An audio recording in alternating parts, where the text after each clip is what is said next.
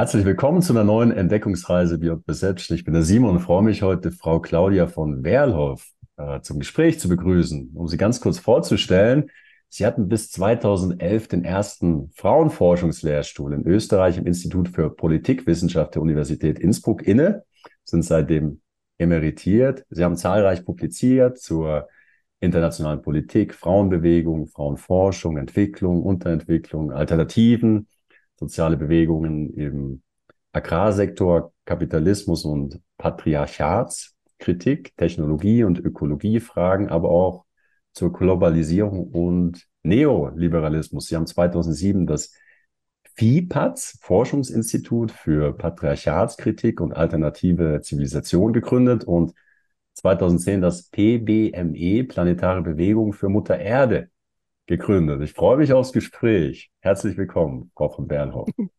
Ja, danke. Und äh, wir haben uns ja ähm, per E-Mail so ein klein bisschen ausgetauscht vor dem Gespräch. Und so viel ich weiß, haben Sie soeben Ihr neuestes Buch beendet, das der Forschungsfrage auf den Grund geht, warum geht heute alles kaputt? Ja. Und ähm, wir hatten so vorab vereinbart, dieser Frage mal so auf, aufzugreifen und auf den Grund zu gehen. Was denken Sie, wo fangen wir an?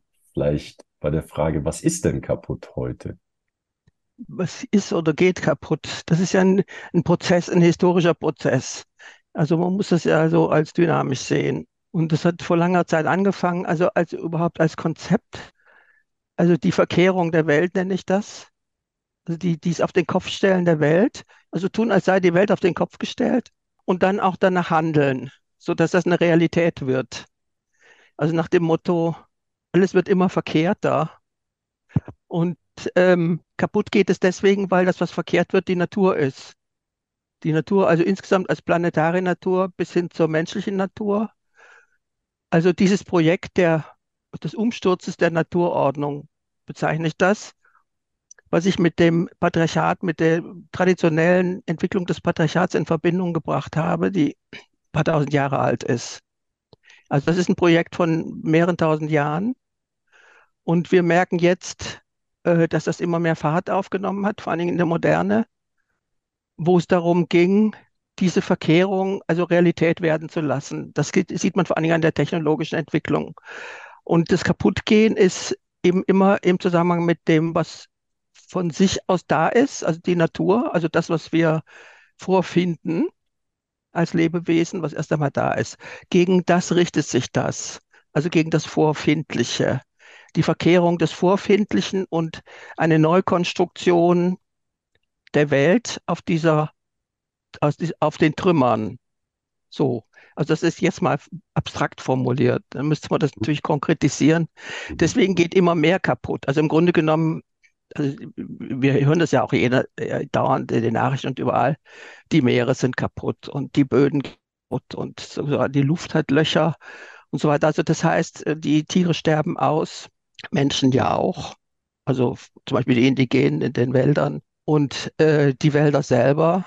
Es ist ja dramatisch. Muss sich vorstellen, was allein im Amazonas passiert. Wenn das noch zehn Jahre so weitergeht, dann kippt das System, das Urwaldsystem. Ne? Und dann haben wir äh, also endgültig ein dickes Problem. Was, was kaputt ist, ist zum Beispiel die Ozonschicht geht immer mehr kaputt, im Gegensatz zu dem, was behauptet wird.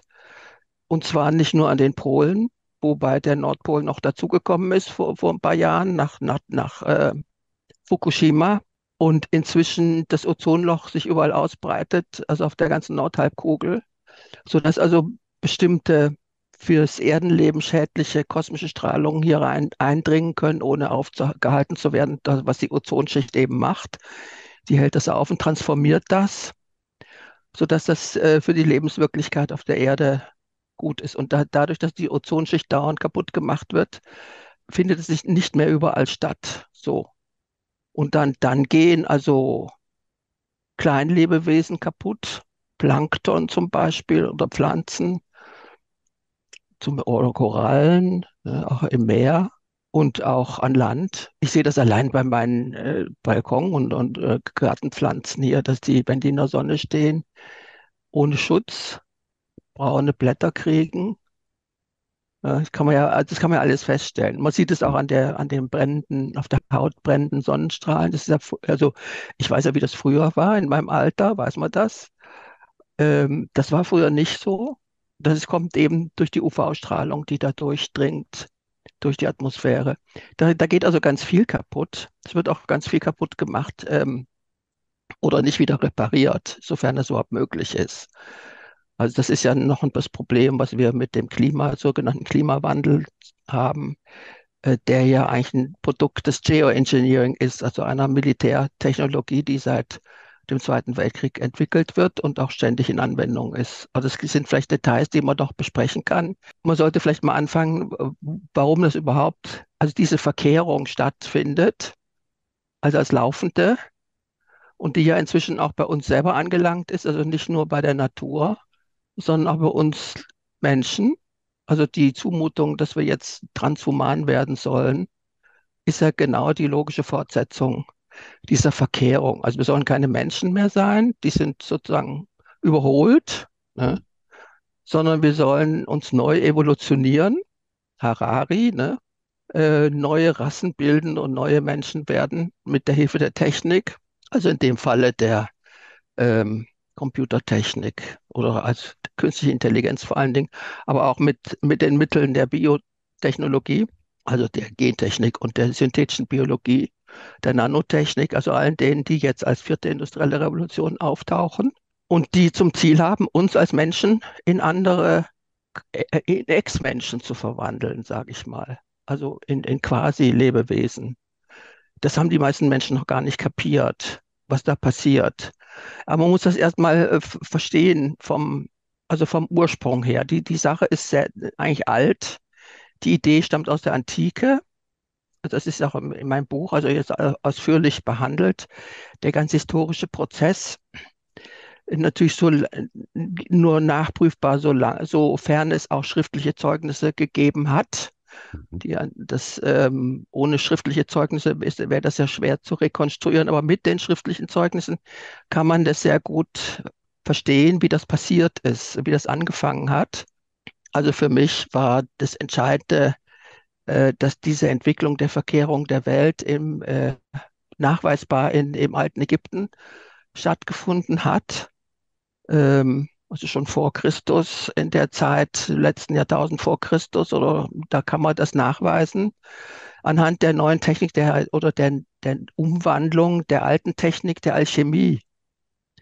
Die Alchemie spielt eine ziemliche Rolle in der Technikgeschichte ist, wird so als Mutter aller Wissenschaften bezeichnet und ist in, der, in den ägyptischen Dokumenten des Hermetismus äh, umformuliert worden von einer alten vorpatriarchalen in eine patriarchale Gesamtwissenschaft, also eine Art interdisziplinäre äh, Gesamtwissenschaft, Technik und Ideologie und Religion und alles zusammen. Und das, da wird das formuliert, dass also die patriarchale Gesellschaft die damals neu war oder relativ neu war oder sich durchgesetzt hatte mit Großreichen und so weiter, wie die Pharaonen eben in Ägypten, äh, zum Ziel hatten äh, oder anfingen, das zu beschreiben, was sie wollten, nämlich die verkehrte Welt, in der nicht die Mütter und die Natur das Leben und alles hervorbringen, was ja der Fall ist, erst einmal faktisch, sondern dass das ähm, anders wie organisiert werden soll sodass die Väter oder sogenannte Väter, Herren und so weiter, also nicht die Mütter und die Natur, sondern andere, diese, diese Hervorbringung betreiben. Also das war, das Ziel war, eine neue Welt zu schaffen, die von den Vätern, den, also den Patriarchen, also Pater Arche heißt also der Vater ist die, der Ursprung und nicht mehr die Mutter. Ursprung heißt immer Ursprung des Lebens. Also das ist eine alte, antike Idee. Und die hat sich komischerweise oder erstaunlicherweise, also auch mich erstaunend, seitdem durchgesetzt. Bis hin in, in unsere Gefilde, also die, die ganze äh, Technik kam dann also mit den Arabern in der Renaissance am Ende des Mittelalters nach Europa und ist hier aufgenommen worden und hat den Grundstock eigentlich der modernen Naturwissenschaft gelegt. Das wird dann zwar meistens bestritten, zumindest also als die Maschine erfunden wurde, heißt es, da war es mit der Alchemie vorbei. Aber aus meiner Sicht eben überhaupt nicht. Im Gegenteil, die Maschine ist selbst ein alchemistisches Produkt dieser Weltverkehrung. Sie ist sozusagen der Ausdruck der gelungenen Verkehrung der Welt und der Natur in ihr Gegenteil. Das ist die Maschinentechnik.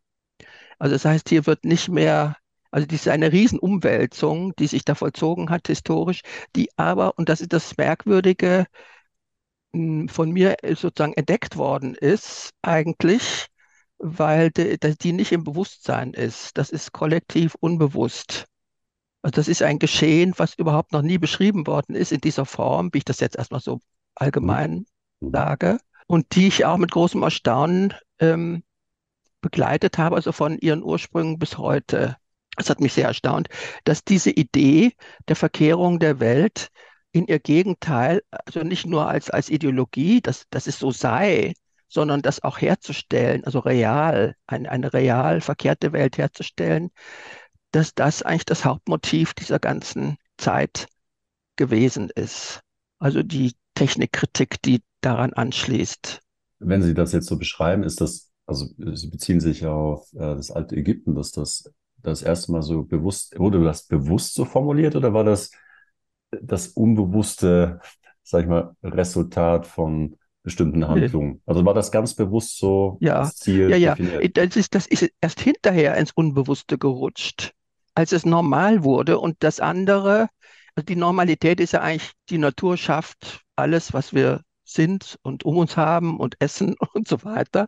Und die Mütter, die schaffen das Leben und Mutter Natur eben das übrige Leben. Das ist ja die, der Normalzustand der Welt. Das war ja auch unbestritten bis dahin. Deswegen nenne ich das den Übergang von einer matriarchalen zu einer patriarchalen Zivilisation, wobei das Matriarchale eben an der Mutter festhält. Mater-Archie, die Mutter ist der Ursprung. Alle Kinder kommen aus irgendeiner Mutter und darum geht's. Da, es geht um diese Mutter-Kind-Beziehung und was das bedeutet, das Leben ähm, erscheinen zu lassen, es zu begleiten, sich daran zu freuen, es weiterzugeben. Also diese, diese fröhliche Gesellschaft, die eigentlich die Matriarchale war, äh, und der, der Einbruch dieser patriarchalen Kriegerhorden, die kamen aus Asien, aus allen Ecken und Enden der Welt, sind ja auch woanders gelandet, in China, Indien und in, in Mesopotamien und dann eben und in Griechenland und in, äh, in Persien und dann später eben auch Griechenland, Rom ne? und dazwischen Ägypten. Ägypten war ja auch eine matriarchale, eine schwarze matriarchale Hochkultur. Das ist ja, wird ja gar nicht, ähm, das haben die Matriarchatsforscherinnen festgestellt und wurde von ähm, Erobern aus dem Kaukasus, also Weißen, ähm, also erobert und äh, umgedreht. Also das Pharaonenreich ist eine, ein Ergebnis dieser Eroberung, wie eben alle Despotien äh, auch in Mesopotamien und ähm, in allen großpatriarchalen Großreichen der Patriarchate, die da entstanden sind in der Zeit. Ne? So ist 6000 Jahre her ungefähr, dass man diese, diese Entwicklung bemerkt und die Großreiche entsprechend ja auch der Zeit dann entstanden in großen Flussgebieten, wo eben auch schon Hochkulturen existierten. Also Euphrat und Tigris, Nil und Indus und so weiter. Ne? Und das ist eine weltweite Entwicklung dann geworden, die sich durchgesetzt hat, also mit Krieg und Gewalt. Also die ganze, die ganze zweite Jahrtausend vor Christus ist eigentlich die Kriegszeit, die Eisenzeit genannt, wo also die massenhaften Kriege statt, überall stattfinden, um diese Herrschaft zu etablieren und dann auch gegen äh, Konkurrenten durchzusetzen und so weiter. Also diese Zeit, die der unseren vorhergeht. Ne? kurz vorhergeht. Und in dieser Zeit auch, äh, entwickelt sich diese Alchemie, also als Gegenprojekt zu dieser äh, alten Alchemie. Also Alchemie heißt schwarzer Nilschlamm. Das ist ein agrarisches Projekt. Also da kommt der, der Nil wird, ist ja äh, einmal im Jahr kam der im Herbst mit großen Wassermassen aus dem aus äh, Äthiopien runtergeflossen und äh, breitet sich überall aus, die Überschwemmungen, die periodischen Überschwemmungen. Das Land wurde schwarz von der Feuchtigkeit und dann wuchsen da die dann konnte man sehen, wie das ist, das was wächst. Ne? Also die Imitation der Natur ist ja das, was dann zur Landwirtschaft geführt hat und zum, äh, zum Gartenbau. Ne? Das ist eine Frauenerfindung. Und die, die, die Umwandlung der, also der Alchemie, also in allen Bereichen, auch der, des Umgangs mit, den, mit der Vermischung der Stoffe, also des, des Bodens mit dem Wasser und so weiter, auch die Frauen mit ihren Schwangerschaften und den Geburten, die Vermischung der Geschlechter, die Vermischung des, beim Kochen, also alle diese Mischvorgänge, die, die Stoffe vermischen, Ton, Trüge bauen und so weiter, da braucht man ja immer Vermischungen. Das sind die alten alchemistischen Praktiken, handwerkliche Praktiken, die äh, dann erstmal da waren und dieser Einbruch der, dieser patriarchalen ähm, Eroberer hat dann dazu geführt, dass sie das, was vorhanden war, für ihre Zwecke ummodifiziert und umgedeutet haben, ne? so verdreht haben. Dann ging es also nicht mehr darum, wie, wie können wir das, das Leben befördern, indem, indem wir das nachmachen, wie es selber ist, ne? Mhm. sondern wie können wir das übernehmen, wie können wir die Herrschaft darüber übernehmen und den Prozess so umdrehen, dass wir diejenigen sind, die alles hervorbringen. Ne? Dieses alchemistische Gold und Leben, das waren die, die Hauptkriterien dessen, was man erreichen wollte. Also Gold galt als das super, die Supermaterie sozusagen. Und Leben, also statt der Frauen, also jenseits der Gebärmütter, also ohne Frauen heißt das, Leben herstellen eine ganz alte Geschichte, ne, die schon in, auch in den, mit den Schmieden beginnt und den alten Metallurgien und so weiter. Also die auch die Vermischung der Metalle, ein ganz wichtiger Bereich der Chemie, weil die dann eben mit dem Krieg zu tun hatte. Und die Schmiede schmiedeten die Waffen, ne? also von der Bronzezeit an.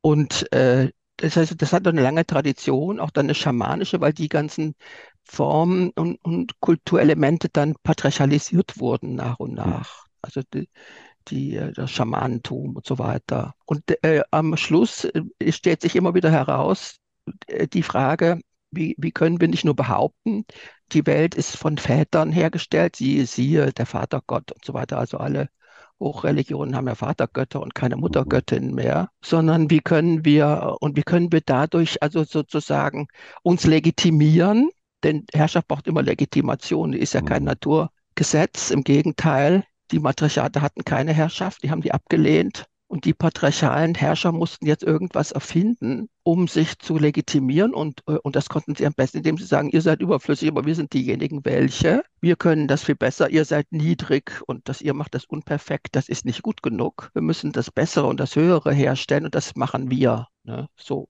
Das ist, der Legitimationszusammenhang und der dann eben auch praktisch wird, indem gesagt hat, so jetzt machen wir das auch. Alchemie war immer sehr praktisch und hat sich in allen Gebieten, also mit allen Materien, die es gibt, wurde alchemistisch dann operiert, also auf neue Weise. Und die Begründung dafür gibt's, kann man nachlesen. Also man kann also sehen, wie zum Beispiel die Frauen verschwinden aus der Literatur. Also erst waren es immer Göttinnen, die gefeiert wurden und das Leben und Mutter und Kind und so weiter. Ist ja bei im Christentum am Anfang auch noch der Fall. Und dann ähm, plötzlich sind die irgendwie verschwunden, die Frauen sind plötzlich am Schluss der Texte und nur noch erwähnt und ohne Zusammenhang mit dem Ganzen.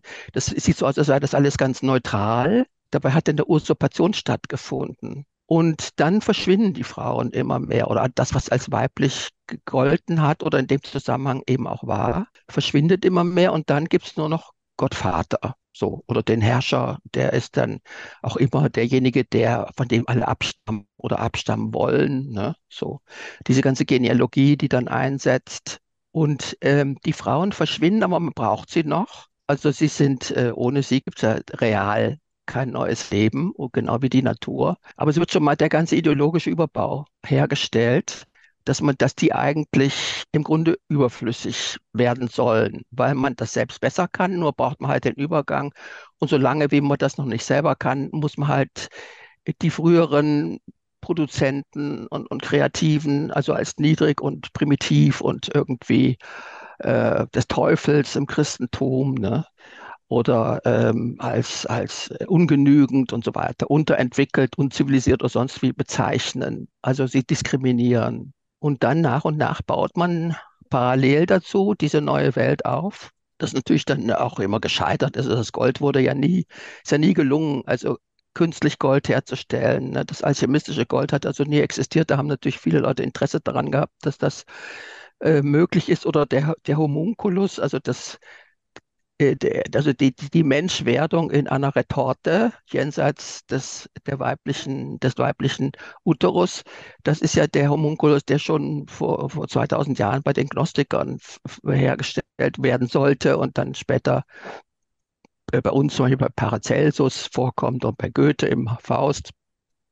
Also diese Menschenversuche, die ja heute in, in breitester Form äh, zum Alltag geworden sind. Es ist ja, das ist ja das Hauptprojekt der, der Jetztzeit, der, der späten Moderne, ist ja, äh, Menschen ohne Mütter herzustellen. Also künstliche Uteri, sogar das Ei will man, die Eizelle will man künstlich herstellen. Das ist natürlich jetzt auch so ein wirkliches Problem, weil die Samenzellen generell, die gibt es in der Natur oder sie gibt es eben nicht. Ne? Sie kann man eigentlich nicht herstellen, aber die synthetische Biologie versucht das zum Beispiel. Die versucht also das Genom künstlich nachzubauen. Das wird ja alles versucht mit, mit allen Mitteln, um die Frauen loszuwerden als Mütter, zumindest als Mütter. Und das ist ja ein Riesenprogramm inzwischen. Ne? Also die auch seit, seit Corona haben wir also auch das Problem, dass die geimpften Frauen alle ihre Kinder verlieren, die da schwanger sind oder keine mehr kriegen. Ne? Das ist ja kein Zufall. Also man äh, das ist alles im Laufen. Ne? Also die ganzen Reproduktionstechnologien sind ja schon lange, schon seit Jahrzehnten, war ja auch in der Frauenbewegung immer eine Riesendebatte. Ähm, die Gen- und Reproduktionstechnologien, dass man die ablehnt, weil die die Frauen überflüssig machen sollen. Und inzwischen ist ja so weit, dass man halt gar nicht mehr von Müttern reden darf, weil das die Männer diskriminiert, die angeblich ja auch schwanger werden können. Ne? Wie mir neulich mhm. ein Student der Uni Wien erzählt hat. Sage, aha, dann mach mal. Ne? Also das ist ja mit dieser Gender- und Trans-Ideologie ist das ja alles so weit fortgeschritten, dass man also einfach nur lachen kann, wenn man das kennt, aus der Antike schon kennt. Also die Idee ne? und den Versuch, der ja und durchaus unternommen wurde. Inzwischen können sie halt mehr. Das ist der Unterschied. Sie haben ja mit dieser alchemistischen Methode auch, die, die ja äh, immer darin besteht, das muss man auch noch dazu sagen, als Methode, die darin besteht, das Vorhandene erstmal zu zerlegen, also kaputt zu machen. Bei Ihnen sind, bei Ihnen sind Leute im. Ich höre das Stimmen. Ja, das mag nicht. Draußen hat es einen, einen, kleinen Garten und äh, Ach so. es ist gerade jemand, glaube ich, gerade okay. draußen. Ja, sind die Technik die ganz alles. Ja, wäre mir gerade. ich mache mich mal stumm. Gut, also die, die alchemistische Methode besteht immer in, in, in dem ersten Schritt, das ist die Mortifikation, auf lateinisches Wort von Mors, der Tod. Das ist die Zerlegung und oder, oder Auflösung der bestehenden Materie, die man da hat. Und dann entsteht angeblich die Materia prima oder Massa confusa, also eine, eine Masse oder irgendein Brei. Und den kann man dann neu zusammensetzen mit weiteren Materien, je nachdem, was man machen will. Und dann entsteht ein großes Werk, so in mehreren Schritten.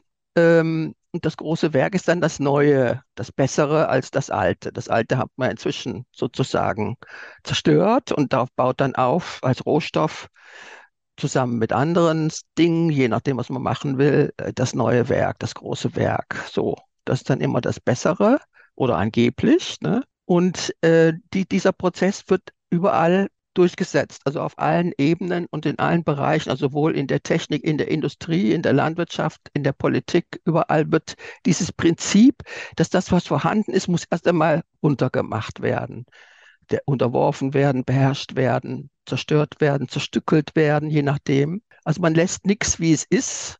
Das, was ist, gilt als niedrig, primitiv und man will ja das Höhere. Und dann kommt dieser Zusammensetzungsprozess, und der führt im Prinzip mit der Moderne dann zur Maschine. Die Maschine ist eine Technik, die wir seit dem 18. Jahrhundert haben, also als solche, ne, obwohl der Begriff schon älter ist, auch antik ist, Machina. Ne? Aber die Maschine als tatsächliche Technik, die uns umgibt von allen Seiten und nun inzwischen auch uns selbst übernehmen will oder soll, äh, die ist ja eine, ein ganz neues Projekt eigentlich der, der Übernahme der Naturkräfte und ihrer Umdeutung und Umwandlung, die in der Form nirgendwo sonst der Fall war. Also weil sie äh, enorme Kräfte entfaltet. Die Maschine im Zusammenhang mit der Energie, das ist die Energiefrage, sonst wäre sie ja tot. Und deswegen gilt sie dann als neues Leben, als das bessere Leben, die Maschine. Die bewegt sich ja. Also äh, ohne Energie wäre die Maschine ein Haufen Schrott aber man hat ja die Energie dafür.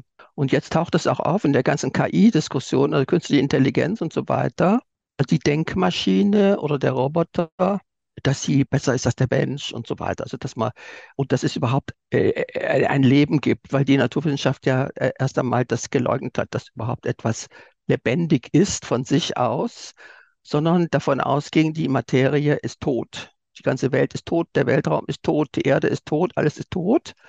Dann merkt man auch nicht, wenn alles umgebracht wird. Ne? Das heißt, das Bewusstsein wird ausgeschaltet vom Tötungsakt, der das dauernd stattfindet. Und das, was sie dann produzieren, das bessere, höhere, das nennen sie dann, das ist dann das Leben oder der Geist oder die Seele, der wird, die wird dann überhaupt neu erfunden, während sie vorher geleugnet wird als, als äh, irgendwie, also als religiöse Verkennung oder so. Ne? Man darf ja in der Naturwissenschaft nicht vom Lebendigen reden, es sei denn, man definiert es halt als chemisch-physikalischen Vorgang. Aber eine eigenständige Lebendigkeit oder Eigenart wird ja nicht zugegeben. Ne? Das ist das Haupttabu in der Naturwissenschaft. Und dann kommt zustande, dass dann die Maschine als plötzlich neues Lebewesen erscheint und wir dann als Transhumane das bessere Leben sein sollen. Also Maschinenmenschen, Mensch-Maschinen. Gibt es ja verschiedene Formen schon und das auch, hat äh, der Literatur vorgestellt, gibt es auch schon langsam in der Realität oder Cyborgs, also diese ganzen Vermischungen auch die in der, in den Biotechnologien, die Vermischung von über die Artgrenzen hinweg, das ist das Hauptziel, ne, bloß nichts mit der Natur mehr zu tun haben. Das hat ja schon der Francis Bacon im 17. Jahrhundert alles dargestellt. Das ist ja der, da fing die moderne Naturwissenschaft mit an. Das alles jetzt realisiert worden. Ne, gentechnisch modifizierte Pflanzen und eben auch Menschen. Ne? Alle Geimpften sind ja genmodifizierte Organismen. Das geht ja ganz schnell. Und die Leute merken es nicht, weil ihnen äh, der, der Charakter dieses Prozesses und die Intention, die dahinter steht, nicht bewusst sind, obwohl alle damit beteiligt sind, alle machen damit. Du kannst ja in keiner Fabrik äh, irgendwas machen, ohne sich als alchemistischer Zerstörer zu, aufzuführen. Ne? Also alle Arbeiter, das ganze Proletariat, alle sind dabei beteiligt, ne? alle sind Mittäter. Und jetzt haben wir den Salat, alles geht kaputt. Guten Morgen. Ne, also dieser inhärente Nihilismus, ne, den ja schon der, der Severino, so ein, so ein, italienischer Philosoph bei den Griechen festgestellt hat, der Nihilismus, das ist ja die, genau diese Tendenz in der Philosophie, die äh, nicht erst beim Goethe im Faust, der Mephisto ist ja der typische Nihilist, ne, dass alles, was besteht, dass es zugrunde geht, ne, das ist das, ist das Hauptziel. Also die Verleugnung des, des Seienden, ne, des von Natur aus Seienden und seine Herabwürdigung und eben Zerstörung. Und das macht nichts, weil es ist ja sowieso nichts wert. Wert, ökonomische Kategorie. Ne? Ein Baum ist nichts wert, es sei denn, man sägt ihn um und macht daraus Bretter, die man verkaufen kann und so weiter. Also das ist alles nichts wert. Das ist ja alles völlig verrückt, verdreht, ver verkehrt, auf den Kopf gestellt. In, in Wahrheit ist ja der Baum der größte Wert, den wir uns wünschen können. Ne? Denn ohne den Baum wird es heiß, gibt es kein Wasser und so weiter. Ne? Also und diese Verkehrung und Verdrehung, die habe ich halt dann untersucht äh, in, in überall, auch das Kapital. Also der Kapitalismus ist ja ein alchemistisches Projekt der Verkehrung der Welt in ihr Gegenteil, nämlich in Kapital. Also aus dem Baum wird dann Kapital. Das heißt, äh, man kann aber aus dem Kapital keinen Baum wieder machen. Ne? Der ist, ist also irreversibel. Und diese, diese Verwandlung in Kapital, und dann bleibt also Geld übrig oder eine Ware oder eben die Maschine als Kapitalform. Aber die Natur ist halt verschwunden. Ne? Also erneuerbar ist die Natur nicht überall und in jeder Hinsicht. Ne? Die Bodenschätze zum Beispiel sind dann einfach weg. Deswegen wird das ja jetzt gebremst. Ne? Das ist ja die neue Tour. Grün heißt, äh, Abbruch, ne, Abbruch dieser Bewegung. Das ist ja eine interessante Variante, dass man jetzt anfängt zu merken, es geht wirklich alles kaputt und das kann ja auf die Dauer niemand wollen und die von oben auch nicht. Ne? Die wollen ja auch noch ein bisschen Öl übrig haben und äh, plötzlich ist das Peak Oil, ne? ja, und das Peak Everything. Also alles kann Peak sein. Also der Amazonas weg ist, dann ist eben der Urwaldpeak ne, erreicht. So, und jetzt wird halt gebremst. Das ist ja schon seit den 70er Jahren, so mit dem Club of Rome fing das an. Das ist ja auch ein Club, der von ganz oben kommt. dass gesagt wurde, wir müssen jetzt einmal bremsen, Limits to Growth, ne, also Grenzen des Wachstums und Bevölkerungsreduktion, ganz offen. Weil wir zu, konsumieren zu viel, hören wir ja auch täglich jetzt. Ne? Sustainable, also nachhaltig heißt nichts mehr, kein Fleisch mehr essen, nicht mehr Auto fahren und so weiter. Also die keine Ressourcen verbrauchen, heißt es eigentlich. Und ähm, wir sind einfach zu viele, die zu viel konsumieren und dann ist alles weg. Ne? Bei der Methode ist klar, wird auch alles dauernd vernichtet. Ne? Ist, man müsste die Methode natürlich ändern. Dann müssen wir mit der Vernichtung aufhören und mit der Natur zusammenarbeiten. Dann gäbe es ja kein Problem, auch kein Ernährungsproblem. Aber dann gibt es halt keine Profite und so weiter. Also, und keine Macht wenn alle so leben wie da im Amazonas, dann die oder die Reste davon, ne? Die, diese indigenen Gesellschaften, die das ja besser gemacht haben. Aber das will man ja nicht, das soll ja alles ausgemerzt werden. Also man will ja nicht anhand der Knappheit, die inzwischen sichtbar wird, nicht das Modell ändern, ne? sondern man muss dann halt diejenigen beseitigen, die, die das Ganze sozusagen ähm, auffressen. Ne? Um das zu bewahren. Die Erde ist halt endlich, guten Morgen, und der Kapitalismus ist unendlich. Das passt halt nicht zusammen. Ne? Das Kapitalismus also als patriarchales Projekt der Verwandlung der Welt in eine männergeschaffene Neuschöpfung. Ne? Also so ungefähr stellt sich mir das dar, was wir heute erleben. Und äh, typischerweise wird das alles gemessen. Natürlich, Naturwissenschaft misst alles, aber sie kann sich nicht erklären, was eigentlich passiert. Also es wird ja nicht gesagt, woher das kommt, das kann man ja nachweisen. Und äh, man könnte das ja leicht ändern, indem man einfach das Gegenteil macht. Ne? Man diese Welt wieder auf die Füße stellt und äh, das macht, was ihr entspricht. Ne? Man will das ja genau nicht. Ne? Man will ja genau nicht das machen, was von der Natur selbst vorgeschlagen wird, sozusagen. Und was über lange Zeit äh, das Modell war, an dem sich alle orientiert haben. Dann hätte man dabei bleiben können. Also das kommt nicht in Frage. Das ist das Problem. Jetzt haben Sie ähm, ja, auf Auswirkungen, die heutigen Probleme sind eingegangen. Ähm, haben Sie denn in Ihrer Forschung einen Grund dafür gefunden, dass sich das, dass das Patriarchat entstanden ist? Oder was, was war aus Ihrer Sicht so die, die Ursache für die Entstehung und dann Ausbreitung des Ja, Patriarchats? ja, ja, da gibt es halt verschiedene Forschungen dazu, aber ich finde, die sind alle noch sehr unvollständig. Mhm. Was zumindest, also zum Beispiel die Heidegöttner Abendrot sagt, die, die nennt das immer die katastrophischen Wanderungen. Mhm. Das sind die äh, Wanderungen, die tatsächlich stattgefunden haben, also seit äh, langer Zeit, also seit die Nordsibirien wieder vereist, das war ja eine gemäßigte Zone. Da hat es ja alle möglichen Klimaveränderungen und auch Polverschiebungen gegeben und so weiter. Und dadurch ist plötzlich äh, diese Walkultur da an, an der, an der, in, im, im sibirischen Meer äh, zerstört worden, also durch diese Vereisung. Und die, die Chinesen finden ja immer noch Mammuts, äh, die tausend, Zehntausende von Jahren da im, im Eis gelegen haben. Ne? Deswegen haben die immer noch Elfenbein zu verkaufen, die Chinesen. So, Hm. ja. Ja, wirklich. Also Ja. an der Zeit, ja, da mussten die Leute ganz schnell weg. Ne? Da hat es eine riesen Wanderungsbewegung gegeben, die auch alles mitgenommen hat, was unterwegs dann ähm, äh, an, vorzufinden war. Und das ging in alle Himmelsrichtungen. Ne? Nach Osten, Westen, Süden, Norden ging es halt nicht mehr. Und das sind die großen Wanderungsbewegungen gewesen der letzten Tausenden von Jahren, ne? die, die dann eben auch zur Patriarchalisierung geführt haben, also zu einer Art Entwicklung der, des, der Methode des Krieges, also der Eroberung. Wir hatten ja nichts mehr zum Essen. Sie waren also angewiesen auf das, was sie woanders vorfanden. Und da hat sich halt die Gewalt durchgesetzt, ne? Die ja in matriarchalen Gesellschaften verpönt ist. Und die Gewalt wurde immer mehr zum System ausgebaut. Also manchmal ist das ja auch anders gelaufen. Die haben sich dann ähm, gegenseitig adoptiert oder sowas, ne? Und dann ist das friedlich über die Bühne gegangen. Aber wenn es zu viele waren, konnte die, konnten die Ortsansässigen das nicht aufnehmen. Oder aber die, was die Maria Gimbutas beschreibt, das ist auch eine Matriarchatsforscherin, von, die vom Alteuropa spricht, dem matriarchalen Europa, dass also von den Kriegerhorden der Kurgan-Völker, die aus dem Osten kamen, aus den Steppen mit beritten und bewaffnet, immerfort gestört wurden. Also die hat ja ihr Lebenswerk verfasst. bis das fing ja im fünften Jahrtausend schon vor Christus an und erstreckte sich in mehreren Wellen bis ins dritte, zweite Jahrtausend vor Christus und, und so. Also das sind verschiedene Formen, in denen diese patriarchalen Entwicklungen stattgefunden haben.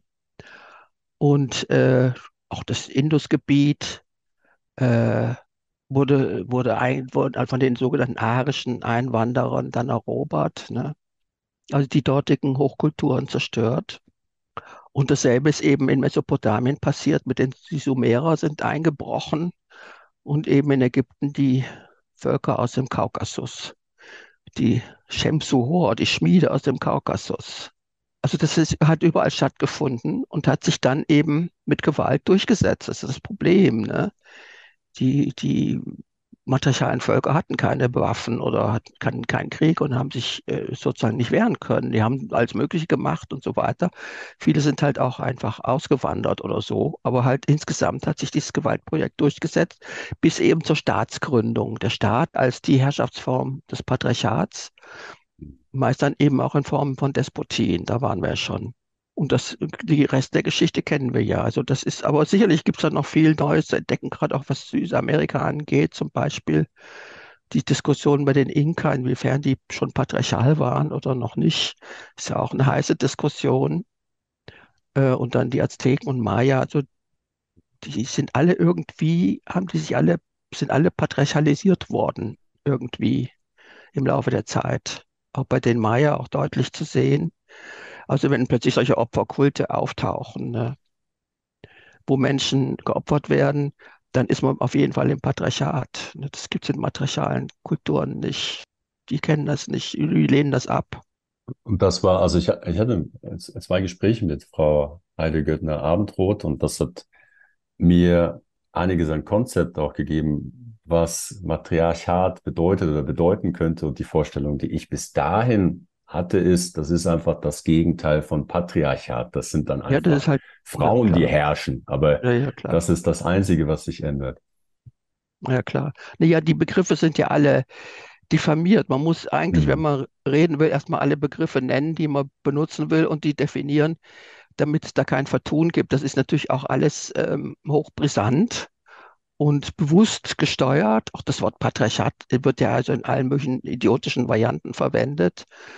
Äh, also nicht in der, wie ich das jetzt nenne, das habe ich erfunden sozusagen und habe es eben jetzt auch belegt mit meinem Buch, was also jetzt endgültig da sein wird. Aber äh, auch in der Matriarchatsforschung gibt es diesen Patriarchatsbegriff nicht, den ich habe, also mit dieser Verkehrung der Welt, weil die bei der Herrschaft stehen geblieben sind. Hm. Also Patriarchat als Herrschaftsform über eine matriarchale Gesellschaft die Herrschaft ablehnt. Ne? So der Skandal der Herrschaft. Aber die haben das Transformationsprojekt, das das Patriarchat mitbringt, in verschiedenen, natürlich auch in verschiedenen Intensitäten und, und verschiedenen Entwicklungen und so weiter, aber im, Grunde jetzt halt überall durchsetzt, nämlich dieses Transformationsverkehrungsprojekt, haben die nicht äh, mit drin. Ich habe mich ja gestritten mit den Leuten, ist auch klar. Ne? Warum nehmt ihr denn nicht meinen Partner? Ihr könnt ihr doch viel besser erklären. Also es ist eine, das ist auch so eine komische Geschichte wie, wie die Entwicklung dieser, dieser neuen ja, Wissenschaft oder wie auch immer, des neuen Wissens über unsere Geschichte eigentlich verläuft und ähm, wie schwierig das manchmal ist, ne, ist auch klar. Also sie haben das nicht, sie haben auch keine Technikkritik entwickelt, was eben auch generell der, überall der Fall ist. Also die Linken haben sowieso keine Technikkritik, weil die Technik ist ja immer der Fortschritt der Produktivkräfte und so weiter. Und die Frauen interessieren sich überhaupt nicht für Technik, weil sie äh, mit gutem Grund äh, misstrauisch sind. Klar, die Technik, also als moderne Technik will sie ja auch wirklich los sein. Ne? Da geht man ja nicht hin zu den Leuten, die einen loswerden wollen. Äh, selbst wenn man das nicht so genau weiß, aber man spürt es irgendwie.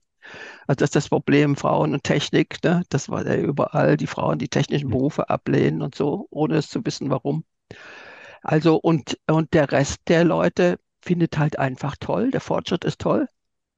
Das ist die heilige Kuh schlechthin. Also das ganze Verkehrungsprojekt mündet in den Fortschritt. Ne? So. Und dann sagen alle, ja, man kann doch nicht ohne Fortschritt leben. Das sind die knallharten Fragen, die dann da rauskommen, weil der Fortschritt uns umbringt. Das ist das Problem. Ne? Er tut es wirklich, er tut es schon, die ganze Zeit schon und immer mehr. Und deswegen müssen wir langsam mal äh, dahin schauen, was, was sind das eigentlich? Oder, oder wie lange war der eigentlich äh, für uns gut? So nach dem Motto, man hat auch mal nicht alles zu Fuß machen müssen oder nicht jede Last selbst hochheben müssen, weil dann hat den Kran gegeben oder irgendein Mhm. Fahrzeug, ne? Aber das ist ja nicht der Witz an der technischen Entwicklung, sondern es sind vorübergehende Errungenschaften, die dann nochmal sich positiv auswirken. Aber auf die Dauer ist die Dynamik der Sache eine andere, nämlich die, uns zu ersetzen, weil wir sind ja Naturwesen als Menschen. Und, und uns zu ersetzen heißt, dass wir da nicht, nicht mehr da sind, ne? Also das ist ja keine humanistische Veranstaltung. Es wird uns Also, nie gegeben, haben- hat auch der schon der Günther Anders gesagt. Tja, wegen der Atomtechnik, ne? Der Günther Anders, ein französischer, ein äh, österreichischer Philosoph, der einer der härtesten und konsequentesten Technikkritiker war. Der hat vor allen Dingen an der Atomfrage das ähm, entwickelt. Er hat gesagt, es wird uns nie gegeben haben. Das ist eine, äh, eine, das ist eine Rede, die es eigentlich gar nicht gibt, weil die Atomkraft uns irgendwann beseitigen wird, indem sie da ist. Ne? Ist ja auch wieder sehr modern für Atomkraftwerke zu sein und so fort. Ne? kann man das eigentlich dann das Patriarchat so umschreiben als eine Konzeptionalisierung der Welt, die immer weiter vorschreitet und in dem Sinne immer weiter entfernt ist von dem, Genau. wie es ist, also Ja, genau. eigentlichen Sein. Die Verkehrung nimmt zu Mhm. und, und das, was es, was nicht äh, der Naturwahrheit entspricht, aber eine Wirklichkeit zu werden begonnen hat, nämlich die Maschine, Mhm. macht alles platt, ne?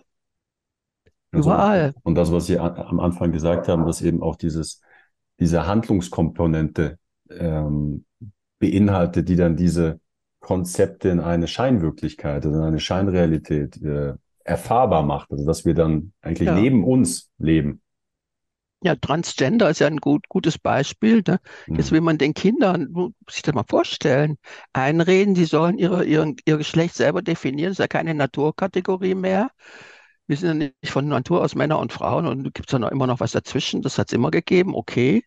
Aber das soll es ja gerade alles nicht mehr geben, sondern jeder soll selber schon als Kind, wo, wo noch gar keine Vorstellung davon besteht, was Geschlecht eigentlich bedeutet, entschieden werden können, dass man durch Operationen, das sind ja alles Verbrechen äußerster Brutalität, die, die, die werden so hingenommen.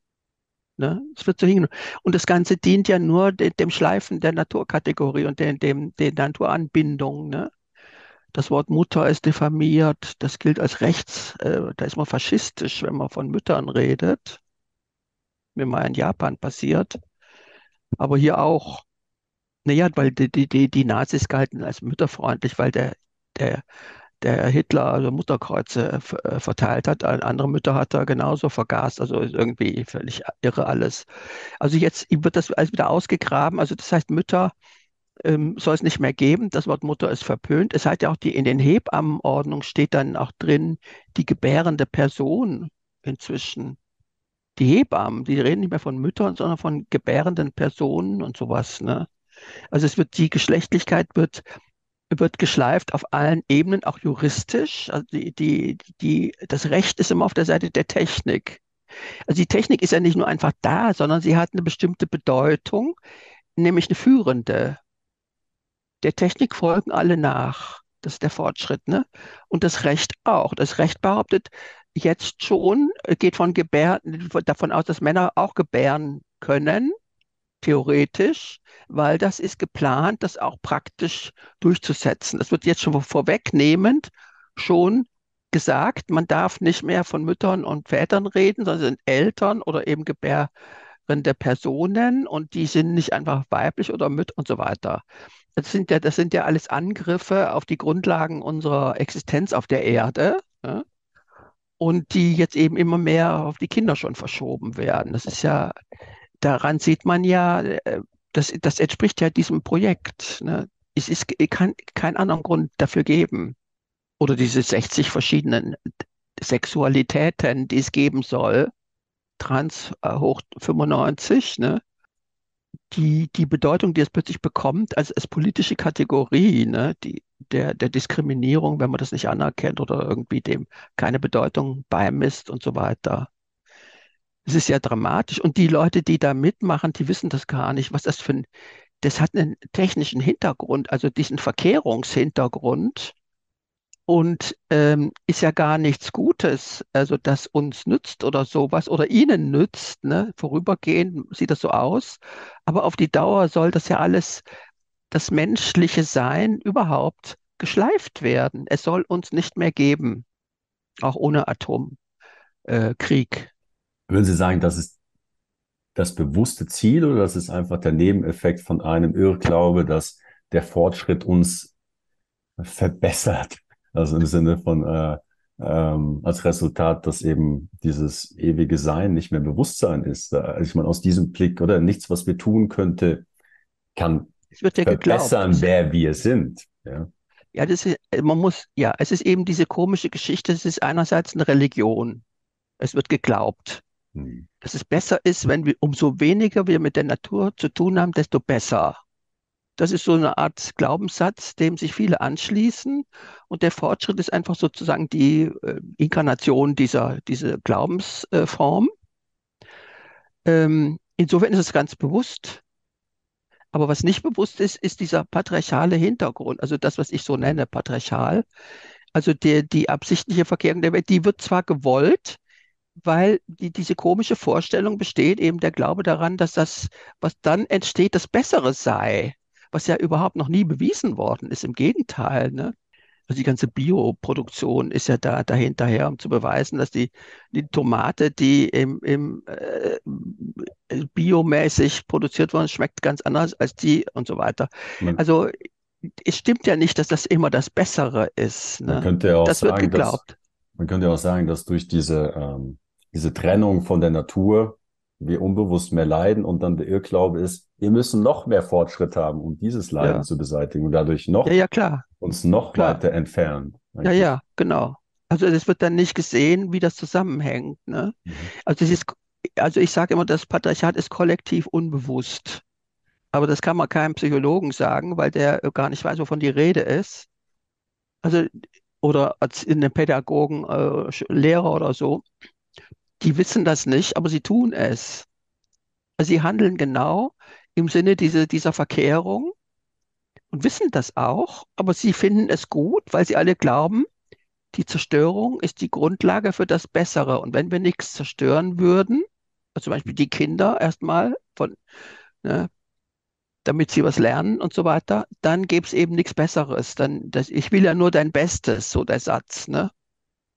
Also wenn man die Kinder nicht erstmal bricht, schwarze Pädagogik oder sowas in ihrer Eigenart, äh, dann wären sie auch nichts Besseres. Ne? Also muss man das machen. Das ist immer die, jede Rechtfertigung von Gewalt läuft so auf dieser Ebene. Jede Frau, die von ihrem Mann geschlagen wird, äh, erlebt das so.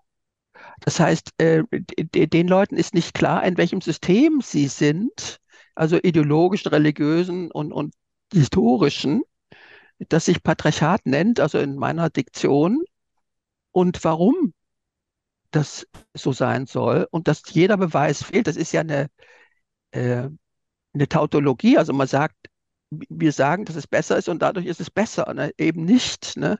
Es ist ja, das ist ja einfach nicht das Bessere. Meine, also man muss da erstmal dran gehen zu sagen, das ja. Bessere ist gar nicht das Bessere, sondern ist das Schlechtere. Ne? Hm. Also der Trans-Mensch ist doch nicht der bessere Mensch. Denkt das aber, ne? Warum sollte denn besser? Oder der Transhumane, das ist ja nur der Weg von Trans zum Transhuman. Das wollen die ja auch nicht gerne sehen. Der transhumane Mensch ist nicht der bessere Mensch, sondern der schlechtere Mensch. Ne, der ist, der ist, oh, der wird gelenkt.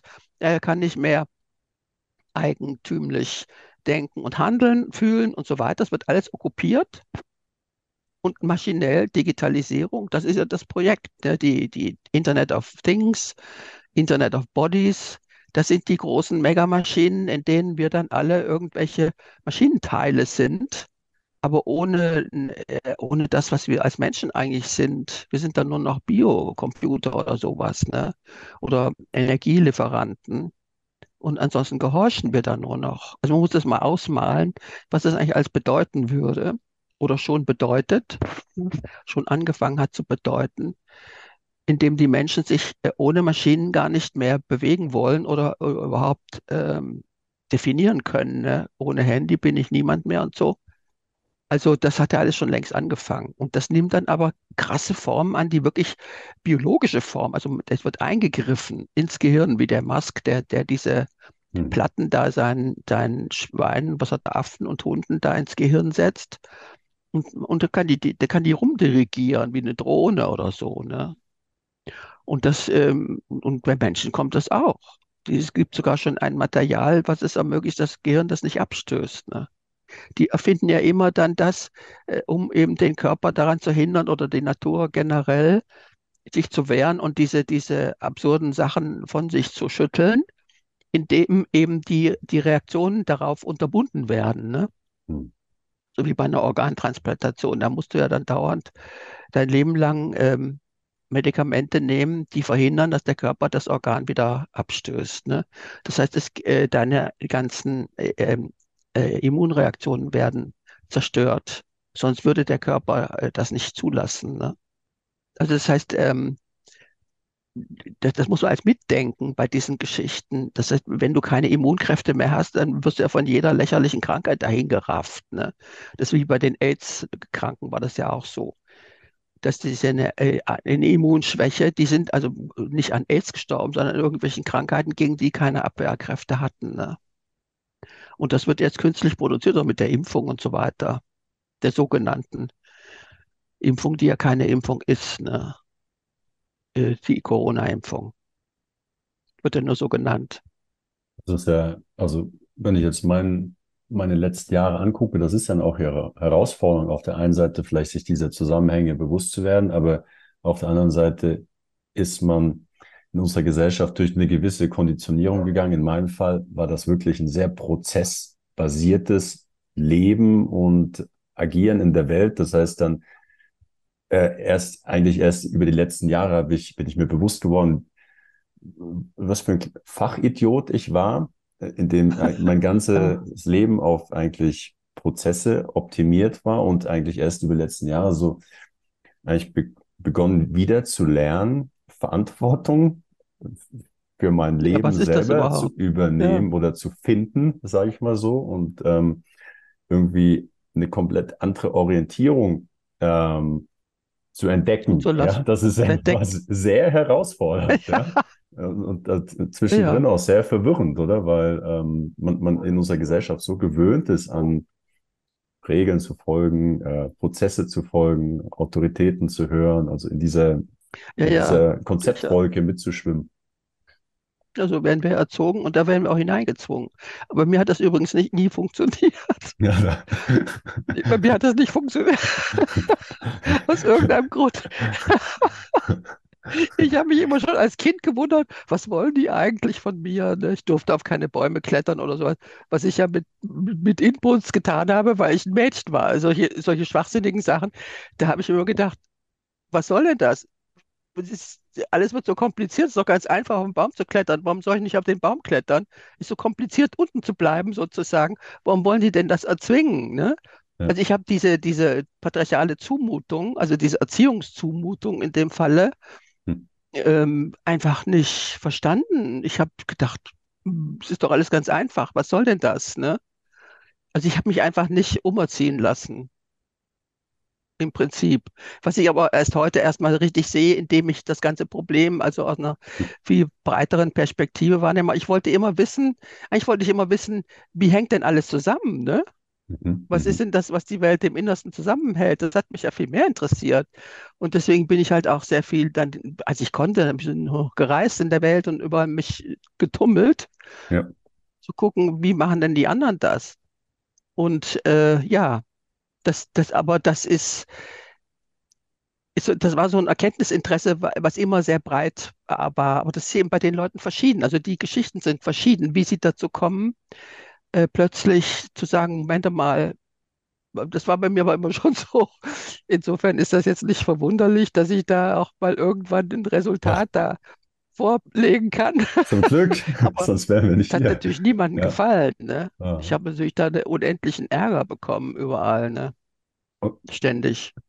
Und das, Äh, was, was Sie jetzt sagen, ähm, Äh, kann man das so interpretieren, dass Ihr Interesse war eigentlich, was ist die Gemeinsamkeit und eigentlich das, diese Patriarch, äh, dieses Patriarchat ist eigentlich das genau das Gegenteil, alles immer mehr zu sezieren, zu fragmentieren, zu kompartimentalisieren, eigentlich die Welt immer komplexer zu machen und dadurch immer mehr ja, äh, primitiv. komplexere Mechanismen bedarf, um das alles zu kontrollieren. Aber eigentlich das Leben ist ja, wenn man diese Momente hat, das ist ja so einfach. Aber das soll ja gar nicht passieren. Das ist ja der Naturprozess, ne? Der lebendige Naturvorgang der Verbundenheit alles Seienden, nenne ich das immer. Alles ist miteinander verbunden und freut sich seines oder ihres Lebens. Und darum geht es eigentlich. Und das soll ja genau eben nicht stattfinden. Dann gäbe es keine Macht, keine Kontrolle, keine Verkehrung, keine Maschine, nichts. Ne? Die Maschine stoppt das dann ne? und dreht das um. Und die Maschine ist eigentlich das Primitive, ne? Die das man, verhindert. Man könnte ja auch sagen, oder, dass eigentlich diese ganze, dieser Kontrollwahn und so weiter, der ist ja letztlich angstgetrieben, oder? Das ist ja, warum würde man Kontrolle haben wollen oder Macht über andere? Das ist ja eigentlich nur, weil man selber glaubt, vielleicht nicht, nicht genügend Kraft in sich zu haben oder nicht gut, nicht gut genug zu sein. Dann könnte man sagen, dass die Maschine eigentlich genau der Mechanismus dann ist, um, um mit dieser Angst überhaupt umgehen zu können oder diese, äh, dann irgendwie trotz dieser ja, also Angst, dass den ganzen Wahnsinn vortreiben, äh, äh, vorantreiben zu können. Also das mit der Angst ist auch so ein Problem, äh, was ich so ist genauso wie die, ähm, was verstehen die, was sie machen oder haben sie ein Bewusstsein davon? Natürlich haben sie ein Bewusstsein, aber eben ein verschobenes, ne, ein verqueres. Und mit der Angst also ich habe ich habe diese Alchemie-Geschichte auch in anderen Ländern untersucht, zum Beispiel in Indien und China, da gab es das ja auch, diese Entwicklung. Und äh, das war besonders brutal in Indien. Da hat diese alchemistische äh, Idee, also als patriarchale, äh, dazu geführt, dass man äh, am liebsten das Leben anhalten möchte. Also in Indien ist, ich weiß nicht, ob Sie mal in Indien waren, ich habe da mal eine Weile. Bisher noch nicht. Da ist, Nee, aber also Indien hat eigentlich die, die tiefste matriarchale Tradition. Die ist auch immer noch da im Übrigen. Da ist alles gleichzeitig da. Das ist fantastisch. Und ähm, die, die Frauen waren ungeheuer stark. Ich glaube, es gibt nirgendwo so starke Frauen wie in Indien insgesamt. Unglaublich. Und äh, die, diese, diese patriarchalen Alchemisten haben also alles daran gesetzt, dieses Gewimmel des Lebens und diese Kraft, die die Frauen da hatten innerhalb dieser Kultur, anhalten, stopp, anhalten. Das muss angehalten werden. Also es ist eine bestimmte Reaktion, die typisch ist auch fürs Maschinelle, das Maschinelle, das eben diese Kontrolle ausübt. Ne? Aber dass die Kontrolle äh, und das Anhalten und die Herrschaft über etwas ist immer noch was anderes als die Transformation. Ne? Das heißt, die Angst der, der indischen Männer vor den indischen Frauen, wo sie dann im Patriarchat waren. Im, im Matriarchat gibt's ja, haben die Männer keine Angst vor den Frauen. Das haben sie erst im Patriarchat. Eben weil sie davon ausgehen, dass sie die Schöpfer sind und dauernd sehen, dass das nicht stimmt. Das macht ihnen Angst, ihr eigenes Programm. Ne? Da muss man mal fragen, was heißt Angst? Wovor, vor wem denn? Ne? Die Frauen tun den Männern ja gar nichts, ne? erstaunlicherweise. Kann ich manchmal nur sagen. also das heißt, die Frauen haben den Männern gar nichts getan und trotzdem hatten die Angst vor ihnen. Und zwar, weil sie ihre eigenen Vorstellungen davon hatten, ähm, wer sie sind und das, äh, und das eben mit der Realität nicht übereingestimmt hat. Ne? Dann müsste die Angst eigentlich nachlassen, wenn die Maschine da ist, sozusagen die Antinatur, die Ersatznatur, dann müsste eigentlich die Angst aufhören. Ne? Tut sie aber auch nicht, weil und so weiter. Also insofern ist, ist es ja alles, die Angst ist natürlich auch eine Antwort auf den eigenen Irrtum die Natur ist eben keine Maschine und kann es auch nicht werden oder will es auch nicht. Das wird ja auch noch behauptet. Die Natur will selber, dass eigentlich die Männer das schöpferische Geschlecht sind. Das ist eine völlig irre Geschichte. Also äh, ja, es klappt da hinten und vorne nicht, weil es falsch ist. Es ist ein Irrtum. Es ist einfach verkehrt. Ne? Das Ganze ist verkehrt und deswegen kann es auf die Dauer nicht funktionieren. Und das erweckt natürlich auch Angst. Also man ist immer mit dem Scheitern konfrontiert das alchemistische Projekt führt eben nicht zum, zum großen Werk oder der Stein der Weisen, der das Ganze noch durchgängig und schnell äh, und überall durchsetzen will, also zum Beispiel Geld, ne, ist auch so ein Stein der Weisen, oder die Energie oder eben Maschine überhaupt, die, die, die sich schnell ausbreiten und alles maschinisieren. Das ist dann ein, ein, dieser Imperialismus der Maschine, da wird alles hineingezogen und alles umgedeutet und umgewandelt. Ne? Dieser Prozess, der, der in der Alchemie Stein der Weisen heißt, ja, denn da kann man dann darauf hoffen, dass das eben funktioniert. Aber irgendwann ist die Grenze immer wieder erreicht. Ne? Eben die, deswegen geht es geht alles kaputt. Das ist eine Grenze, die dann irgendwann nicht mehr übersehen werden kann. Deswegen habe ich das so genannt. Und die ähm, irgendwas erzwingt. Ne? Also äh, zumindest ja erzwingen sollte, also ein Denkprozess, ne? so wie bei uns persönlich, dass er dann auch wenn die Grenzen erreicht sind, irgendwann muss man sich überlegen, Moment mal, wo bin ich denn jetzt hier eigentlich gelandet? Ne? Aber die Angst, das ist wie gesagt so ein Kriterium. Also die haben ja keine Angst vor dem, vor ihrem eigenen Patriarchat, sondern sie, sie, die, das ist Unbehagen in der Kultur, wie der Freud das nannte, aber aus anderen Gründen. Das kommt ja daher, dass sie eine Kultur aufgebaut haben, die vorne und hinten ähm, Schwachsinn ist. Ne? Also die, vor allen Dingen ist es ja auch so, dass die, die kreativen Potenzen die äh, völlig überrannt werden. Die werden ja gar nicht mehr zugelassen. In der Uni ist die Uni ist tot. Ne? Ich bin froh, dass ich da nicht mehr bin. Da denkt niemand mehr. Das wird Das nur noch ist meine. Lebenserfahrung, ja. Also Ja, wahrscheinlich 20 Jahre als Prozess erlebt und erst über die letzten drei, vier Jahre wann war denn das? boah, Wann ja, war das, das? ja, also bis 2019. Und, und war seitdem ist schon, eigentlich so, dass eigentlich auch für mich so die, Kreativität ist ein großes Thema gewesen. Steckt Kreativität in mir? Bin ich kreativ? Das war wie, das waren leere Worte aus, Ja, aus dem. Blickwinkel von damals. Und Da, das also, war jetzt über die letzten vier Jahre so dieses Thema Kreativität neu entdecken und gleichzeitig aber auch, wie, das war wie wenn ich lebendig wieder werde. Ja, Ja, klar, eben, eben. mhm, Das Lebendige, mhm, das Kreative, das Denkvermögen, das, die die Men- Menschen sind eben denkspezialisiert im Gegensatz zu anderen Lebewesen. Das soll also nicht, ich sage immer, man hat den Kopf nicht nur zum Haare schneiden, ne? Das war immer mein Lieblingssatz für die Studenten, weil dann immer kam, ja, man kann ja nicht alles mit dem Kopf, nee, nicht, nee, gar nicht, der Kopf ist ja ein Teil des Körpers, also für mich ist das ja ein Zusammenhang. Ne? Ich nenne das übrigens Senti pensar, äh, also das in in Lateinamerika ist das ein Begriff, das Fühldenken, also mit dem Herzen denken. Oder man fängt mhm, an, das Denken fängt ni- nicht äh, abstrakt an, sondern konkret. Du fühlst irgendwas, positiv oder negativ, egal, und denkst dir, aha, was ist das denn jetzt? Ne? Also das Erstaunen über das, was du empfindest. Und dann fängst du an nachzudenken, wieso, wieso regt mich das jetzt auf oder wieso freut mich das? Ne? Ähm, da- das genau so, das ist der richtige, die richtige Reihenfolge und dann kommst du auch ins Handeln. Das heißt, Denken, Fühlen und Handeln gehören eigentlich zusammen und sollten sich entsprechen. Gibt es auch einen indianischen Begriff, den Korb heißt der. Also es soll sich entsprechen. Bei uns wird es immer systematisch als auseinandergerissen, siehe Alchemie. Also Denken, Fühlen, Handeln wird getrennt. Ne? Das mhm, Denken findet abstrakt statt und das Fühlen, ich weiß nicht, ist pervers am Schluss und das Handeln ist gewalttätig. Das ist das, was dabei rauskommt. Ne?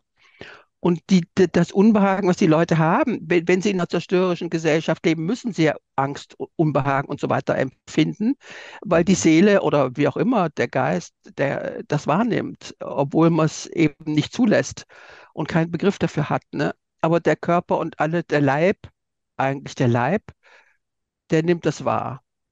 mhm, Und der nimmt wahr, dass da was nicht stimmt.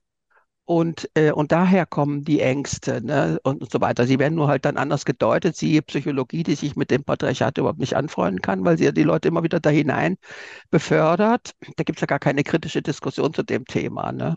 Die ganze Psychologie müsste ja selbst auf die Couch und so weiter, also in der Hinsicht.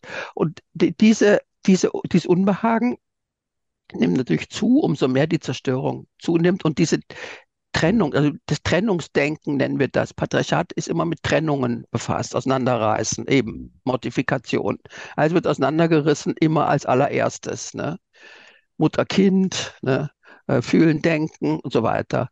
Und äh, dann, dann muss man ja verrückt werden. Verrückt, also Leute werden schizophren oder irgendwie verrückt.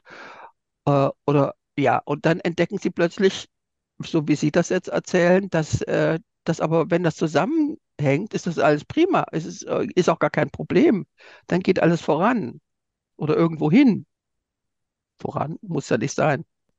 Hm. Also das sind ja unsere Fähigkeiten und die, deren, deren, die werden uns ja weggenommen gewissermaßen, damit wir auf einer anderen Ebene an einem Programm ausgeliefert werden können, ne, die das, die, dem wir gehorchen müssen. Ne? Und das wird jetzt maschinisiert. Das heißt, es wird uns implantiert. Hm. Da geht es dann nicht mehr darum, ob ich jetzt freiwillig gehorche oder dem Zwang entsprechend ne, äh, der Chef sagt und dann muss ich, sondern das wird einfach platterdings materiell erzwungen. Das ist das Neue jetzt. Ne? Also anstatt, dass man jetzt anfängt, das aufzugeben, zu sagen, das führt ja nirgendwo hin, die, die Fähigkeiten sind ja ganz, die will man ja gar nicht haben. Also eine Welt, die äh, in eine Antinatur verwandelt worden ist, die braucht das ja nicht. Ne? Die ist Maschine geworden. Das ist die große Maschine, die der, der Herr Harari sagt sogar, das ist die Gottmaschine, das, die, die, das Universum inkludiert auch noch. Das Universum ist auch eine Maschine, hallo. Ja, ist doch alles nur noch irre. Also, äh, aber man, man braucht, ohne diese Zusammenhänge irgendwie so nach und nach zu begreifen, kommt man aus diesem Labyrinth ja nicht raus. Ne? Das ist ein Irrgarten der Verwirrungen und Verirrungen, die auch immer wieder neu geschaffen werden, wie jetzt mit diesem Transgender und so weiter. Also, wer soll sich denn da noch auskennen? Ne? Und dann kommt man nirgendwo hin. Man wird äh, dauernd irgendwo hintransportiert, wo nichts ist, ins Nichts. Ne? Deswegen heißt mein Buch Väter des Nichts. Da kommt nur ein Nichts zustande.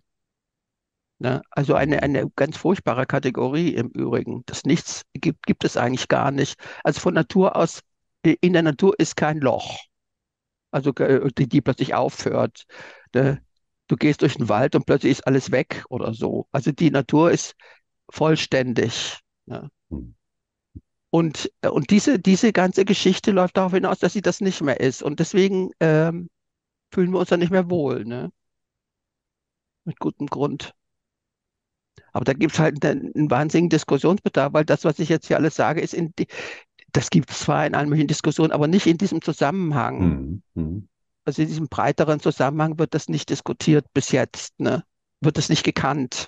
Das ist ja äh, auch was Neues, was ich da halt ähm, erarbeitet habe über lange, lange Zeit. Ne? Das fällt ja nicht vom Himmel. Ja. Aber dann äh, sieht alles ganz anders aus auf einmal. Ne? Ja, also äh, mittlerweile kann ich auch besser verstehen oder nachvollziehen, so was meine Erfahrung rückwirkend war, warum die so war ja, und so weiter. Ja, genau.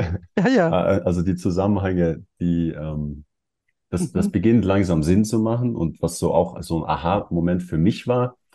Ähm, man könnte ja sagen, oder wenn wir von Seele sprechen, oder da, da geht's oder oder Sein, da geht's um einen Ausdruck des Ausdruckswillens. Das hat gar nicht unbedingt, das hat keine Agenda im Sinne von, das ist einfach, es ist ein Ausdruck von Liebe, es ist, äh, es ist ein, ein Ausdruck des Ganzen, des Eins, oder? Das ist, das ist, ähm, das ist in dem Sinne Kunst, oder? Da, da geht es nicht darum, das ist, das ist ähm, ein kreativer Akt.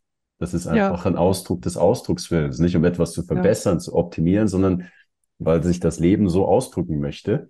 Und mhm. ähm, und der, mhm. also das, was mir dann, dieser Teil in mir, der sehr stark dominant war, war Prozess. Wie optimiere ich was? Also dieser, dieser Teil in mir, der das, der das, der, da ging es nicht um, was möchte ich ausdrücken, sondern wie optimiere ich meine, wie optimiere ich meine Situation? Und das war eine permanente Optimierung, die nirgendwo hingeführt hat. Es war wie die Karotte vor der Nase, die nie erreicht werden konnte. Und das ist irgendwann in so ein das vor Augen, das habe ich realisiert. Und das war diese Fata Morgana, die nirgendwo hinführt. Und, ähm, äh, und dann mich begonnen zu erinnern, was, was würde mir Freude machen? Was würde ich, was, was würde ich lieben? Also nicht im Sinne von, äh, was führt mich irgendwo hin, sondern was ist denn da als, als Impuls, man könnte sagen, in meinem Herz, aus meiner Seele. Und das hat begonnen, diese, diese sehr starke prozessbasiertes Denken eigentlich, also eigentlich an zweite Stelle zu ordnen. Dass das Werkzeug nicht mehr zum Selbstzweck, sondern eigentlich das, das Werkzeug zu nutzen, um das ins Leben zu bringen, was, was ich ausdrücken möchte, was mir freut. So ist der Podcast entstanden zum Beispiel. Das war das erste Mal, dass ich bewusst sagte, mache ich was, was keinen Sinn macht. Jetzt mache ich was, was, was, was, ähm, was gemäß meinem maschinellen Denken, das, das, äh, das macht keinen Sinn. Ähm, und ich habe das gemacht. Und so erlebe ich jetzt bei mir, wie die, diese Umordnung der Prioritäten so Stück für Stück eigentlich mich zum Leben wieder gebracht hat. Ja, ich weiß nicht, ob das Sinn machte, das nachvollziehbar ist, aber das fällt mir so einfach als persönlicher Kontext äh, zu dem Ja, man ein, muss lernen, das ernst zu nehmen, was da so dazwischen funkt auf einmal, dass man das ernst nimmt. Also man muss irgendwie so ein, ne, sonst, sonst wischt man das wieder weg. Also da, da Mhm. bricht, bricht irgendwas ein, so ein Eindruck, oh, da war was, ne? Und man geht aber zur Tagesordnung über. Das muss man lernen, auch bewusst lernen. Also das, das läuft ja verschieden. Also äh, wie soll man das sagen? Die, man, man orientiert sich nicht an dem, was ähm, die, die angeblich Interessen sind, die man haben sollte, ne, sondern an Mhm. irgendwas anderem, an so einer Art Intuition. Mhm. Ich habe das immer so gesagt, ich gehe meiner Nase nach, Mhm. wie so ein Mhm. Fuchs, ne, der schnürt da durch den, durch die Wiese und folgt seiner Nase. Also irgendwie so ein Gefühl. Ich wusste immer, was als nächstes, was ich als nächstes machen wollte. Ob das jetzt ging oder nicht. Ich, ich Mhm. wusste, da geht es irgendwo lang. Also so ein Gefühl. Das haben aber nicht alle Leute oder, oder nicht immer. Mhm. Und man muss das dann irgendwie lernen. äh, Das wäre so eine Aufgabe vom Psychologen oder Pädagogen, weiß ich nicht. Ja, ich habe mit den Studenten das, also bis, wie ich aufgehört habe, also 2011 war ja, war ich ja dann emeritiert. Ach, schon zwölf Jahre her. Da war das schon gekippt, ne, das äh, Milieu. Da habe ich nur mit Mühe die letzten Semester dann noch ähm, hinter mich gebracht. Aber ich habe das schon früher erlebt. Ich war früher als Assistentin an der Uni in Bielefeld gewesen und äh, da waren die Leute noch relativ äh, gescheit, sage ich mal. Und das ließ, wurde immer sch schwächer. Also ich, als ich hier ankam, es wurde eigentlich mit jedem Jahr, wurden die Studenten einfach dümmer irgendwie. Und äh, da merkte man, dass da irgendein Kulturzusammenbruch stattfand. Also im Bildungssystem oder der sich da, da äußert. Also die konnten zum Beispiel eben bei schriftlichen Arbeiten äh, keine ganzen Sätze schreiben oder äh, haben immer keine Kommas äh, gewusst, wo die hingen. Also solche primitiven Sachen, die aber mit dem Gefühl für die Dinge zu tun haben. Ne? Die, das war also weggegangen. Also ne, das ist ja für die Inhalte, ne? Wenn das, wenn die, wenn das Gefühl für die Inhalte schwindet, also das, das geistige Mitgehen, weil, weil das wird ja verweigert, wenn die Sachen einfach nur, nur eben maschinell oder einfach nur formell sind, ne? Und keine Inhalte mehr transportieren, dann lässt das der Geist nach, der will dem nicht mehr folgen. Und dann können die auch das nicht mehr hinschreiben halt, ne? Also das heißt ja eine lange Kette. Aber dann war es also so, dass ich, ähm, die, die Studenten hatten dann auch keinen, die hatten gar kein Gefühl auch mehr für Theorie, also Theorie als Erklärung von Zusammenhängen. Da muss er die Zusammenhänge erst einmal kennen und dann sagen, wie, wie, sind sie denn, wie hängen sie denn zusammen? Und das ist dann sozusagen der theoretische Ansatz. Das war vollkommen verloren gegangen. Die konnten nicht mehr denken. Das Denkvermögen war weg, ne? Hatte die, die Hannah Arendt immer beschrieben wenn auch, weil, weil diese Maschinisierung auch dazu führt, dass Denken, das Denken wird abgegeben an die Maschine, eben siehe KI, und äh, es wird, äh, es gibt keine Wahrheit mehr. Die Wahrheit ist äh, etwas, was immer mit der Natur zu tun hat. Also die Natur ist ein Prozess oder ein Zusammenhang, der unsere Wahrheit auf der Erde darstellt, ne? Und wir können dann nicht ungestraft uns davon ständig entfernen. Aber die Maschinenkultur ist genau das. Sie entfernt sich davon systematisch und erkennt keine Wahrheit mehr an, weil sie die zur Natur zurückführen würde. Ne? Also es gibt in der Maschinenzivilisation keine Wahrheiten mehr. Die werden, sind verpönt oder gelten als, als irgendwie Obskurantismus oder sowas. Und sie lässt keine mehr zu. Und das ist eben das, und deswegen verlieren die Leute dann die Fähigkeit, die Wahrheit zu finden, weil die gar nicht mehr gesucht wird. Und deswegen äh, können sie nicht mehr denken, weil das, das ist, dafür wird das Hm. Denken gebraucht, ne? Und so weiter. Also das kommt von allen Ecken und Enden immer wieder in dieselbe ähm, Sache, dass man das plötzlich anders erklären kann, was wir so vorfinden. Oder also, wenn sie dann bis neun- 19, also das war ja alles schon, da ist ja schon alles kaputt gewesen in Hm. der Hm. Zeit. in den Unis. Und dann mit, mit der Corona-Zeit so, das ist ja vollkommen weg. Das ist ja Wahnsinn. Also, Wahnsinn. also Ich meine, das, die, die also wenn Sie das beschreiben, also ich kann meine Lebensreise eigentlich parallel mit, also für mich ja auch dieser Moment, ich habe immer anderen geglaubt. Ich habe immer geglaubt, jemand anders hat, jemand anders hat die Wahrheit. Also eigentlich ein Konzeptgläubiger und Huldiger gewesen. Und, ähm, und irgendwann war einfach der Punkt, ja, was, das ist nicht wahr. Aber was ist dann wahr? Das war erstmal ein ja, ja, komplettes Nirvana ja, aha, von, es, es scheint alles Chaos, da gibt's gar keine Wahrheit. Und äh, dann ja, war das wie so ein, erstmal anzunehmen, es gibt eine. Und, ja. Das ist schon der die ist Skandal, nicht ne? mehr trau, ja, das, äh, Das genau das Wort, verwirrend, der, ja. Begriff Mhm. Erkenntnis, der Begriff Erkenntnis, ne? Das ist also die Wahrheit zu erkennen, also die Erkenntnis. Das ist auch ein Begriff, der in der Wissenschaft immer mehr abgewiesen wird, weil die sich immer mehr vernaturwissenschaftlicht natürlich. Also alles ist tot und dann kann auch nichts mehr wahr und äh, erkannt werden. Das ist alles nur Verfahren. Es gibt ein Verfahren und das ist das Alchemistische. Äh, und, und eine Wahrheit gibt es nicht. Es gibt ein Resultat und es gibt eine Industrie, die das kauft oder sowas. Also ähm, man kann dann auch gar nicht mehr, es löst sich alles auf, ne? Wozu sind dann die Informationen noch da? Und also dieses ganze System ist ja, steht ja auf äh, schwachen Füßen, ne? Dieses maschinelle System, weil es eben das Denken nicht zulässt und das Fühlen schon gar nicht und, ähm, und ein Handeln nur im Sinne der, wie bediene ich die Maschine, ne? Also wir sind alle Maschinenbediener Mhm. und was darüber hinaus gibt es nicht, ne? Das wird ja immer deutlicher.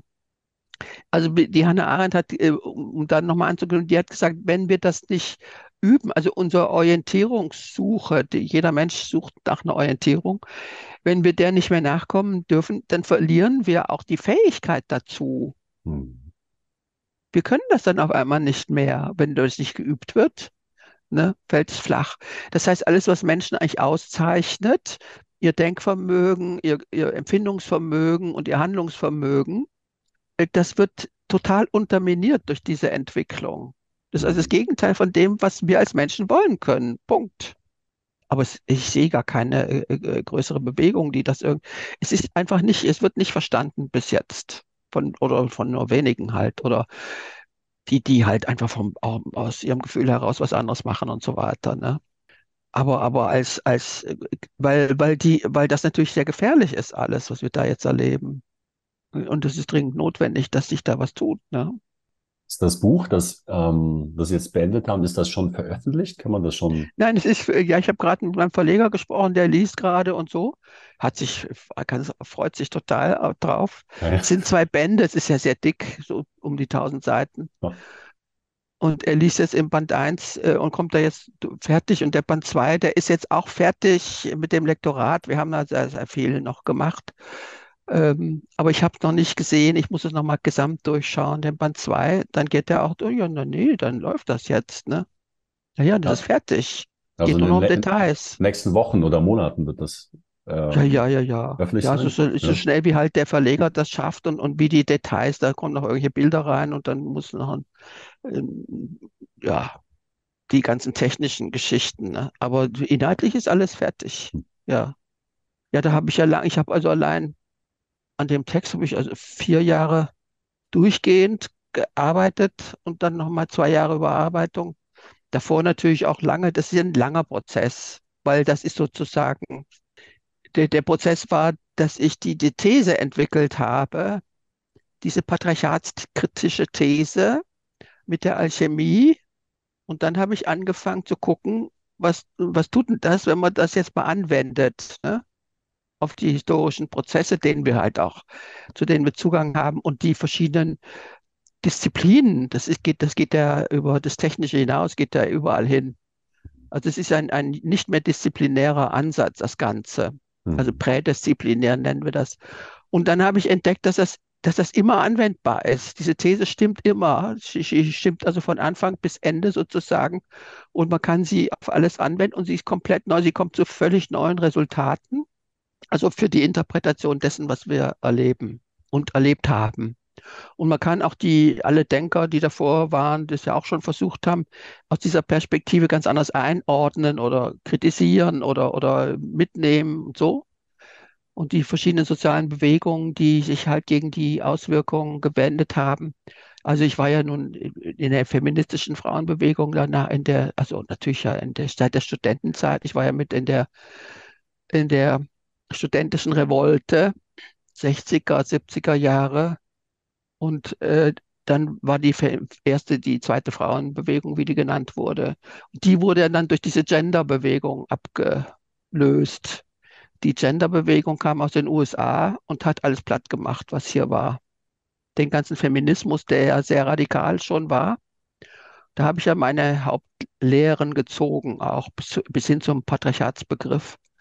Das war ja klar, dass die ähm, dass das, was mit den Frauen passiert, nicht in Ordnung ist und, und auch nicht so Entwicklung, Demokratie und, und, und so weiter gehört. Ne? Also Gewalt gegen Frauen, unbezahlte Arbeit und so weiter. Das waren also die Themen, mit denen das anfing. Und, und dann haben wir gesucht, ja, wieso ist denn das so und wo kommt denn das her? Und da hat sich das so weiterentwickelt. Und das wurde gebremst also seit so den Mitte der 80er Jahre spürbar, fing das an mit diesem Gender Kram da. Also es gibt gar kein Geschlecht und, und irgendwie sowas. Ne? Und, ähm, und dadurch wurde der Feminismus kaputt gemacht. Ne? Als ich hier nach Innsbruck kam, da war das hier schon kaputt. Ich war also, ich kam als Feministin hier noch an. Wir nannten das auch noch Frauenforschung, das hieß nachher Genderforschung. Hm. Und da waren die Frauen hier an der Uni schon alle umgedreht. Ne? Ich fand hier schon keine Freundinnen mehr. Und äh, also oder Frauen, die halt in, in dem selben, also die, die Frauen, die an der Uni waren, waren alle schon gender gedreht. Ne? Und wir hatten dann mit den Frauenforschungsprofessuren, die waren ja so die äh, Reaktion des Systems auf diese feministische Frauenforschung, die da entstand in den 70er Jahren. Und äh, war die Antwort des Systems, dass da wurden dann Frauenforschungsprofessuren äh, also ausgeschrieben das heißt, das Fach wurde sozusagen anerkannt, das Fach Frauenforschung, was wir alle erfunden hatten zusammen. Also das war ein riesen internationaler Prozess, ja nicht allein in Deutschland. Aber da war ich mittendrin. Und dann wurden Frauen, und haben wir gesagt, naja, ist ja auch nur logisch, aber da, bei den ganzen Verfahren, welche Frauen auf diese Stellen kamen, da haben wir ganz klar gesehen, dass die Sache den Sinn hatte, das alles zu zerstören. Also die Institutionalisierung der Frauenforschung bedeutet ihr, ihr Ende eigentlich. Hm. Ne? Und, ähm, und ich bin dann hierher geschwappt mit dieser Welle der Frauenforschungsprofessuren. Ähm, wo, da haben wir ja an vorhin schon drüber geredet, also in einem skandalösen Prozess. Äh, und bin hier also auf wunderbare Weise, habe ich diese Professur bekommen, was eigentlich gar nicht vorgesehen war.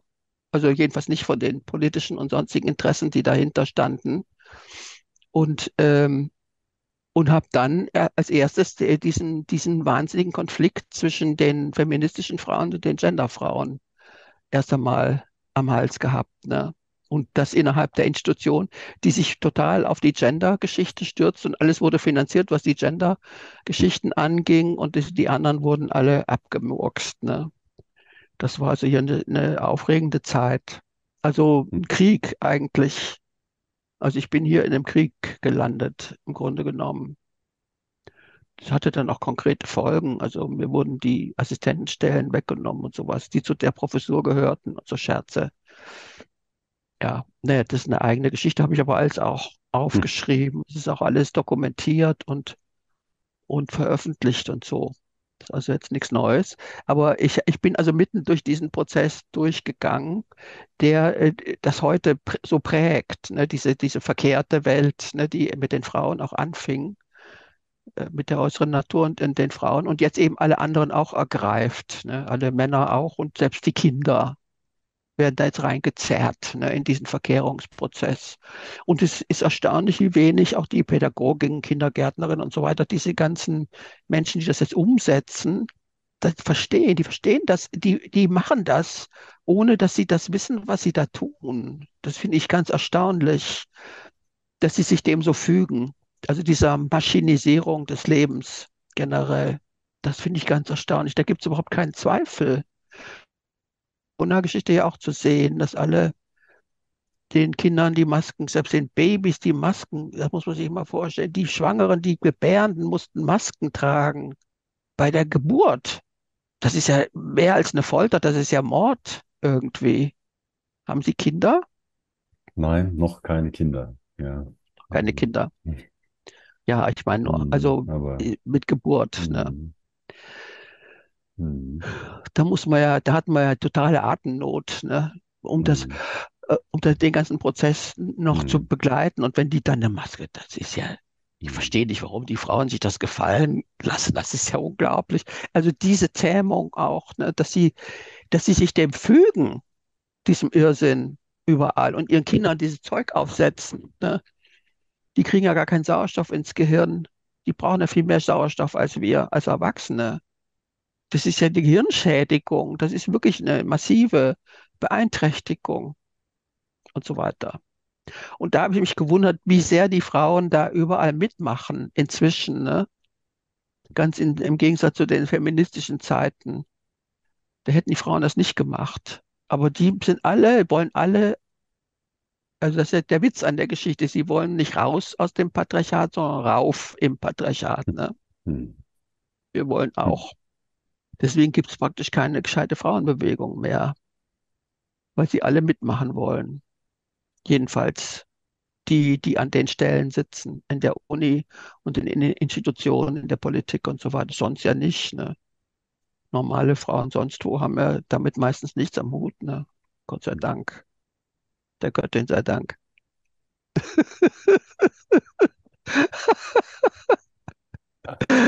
Wie bei Mexiko. Ja, ähm, ja, also ähm, ja, das ist wirklich interessant, ähm, aus Ihrem Mund diese Zusammenhänge zu hören und die Dinge zu verknüpfen. Und ich habe das Gefühl, wir, es gäbe noch einiges zu besprechen und zu entdecken. Man Vielleicht, kann nicht alles an, gleichzeitig. ja, an der Stelle, also ich lade Sie gerne zu einem weiteren Gespräch ein, also wenn Sie da Lust haben. Ja, ich denke, das äh, mal gucken. Ja, klar. wäre auf jeden Ja, ja, Fall ja wertvoll und weiter. interessant. Ähm, ich habe jetzt gerade mal auf die Uhr geschaut. Also wir, wir sind, glaube ich, jetzt äh, schon Viertel vor acht. genau. Also ich würde, wenn das für Sie in Ordnung ist, ich würde vorschlagen, wir Ja, ähm, ja. Ja, wir ähm, machen uns irgendwas aus. Ja, ja, ja. beenden mal dieses Problem. Gespräch für heute, aber also von mir ähm, behalten, äh, äh, behalten wir oder knüpfen wir gerne ein weiteres Gespräch an. Äh, Ja, können wir uns vielleicht, überlegen, ist ja ja. kein Problem. Ja, ja, Oder gibt's ja, gibt's sicher. von Ihrer Seite noch jetzt, sag ich mal, noch irgendwas, was noch Also, wichtig was wir wäre, was das schon mal Gespräch so diese, abschließt? Ja, ach so, nö, ja, okay. wir haben es eigentlich genug besprochen.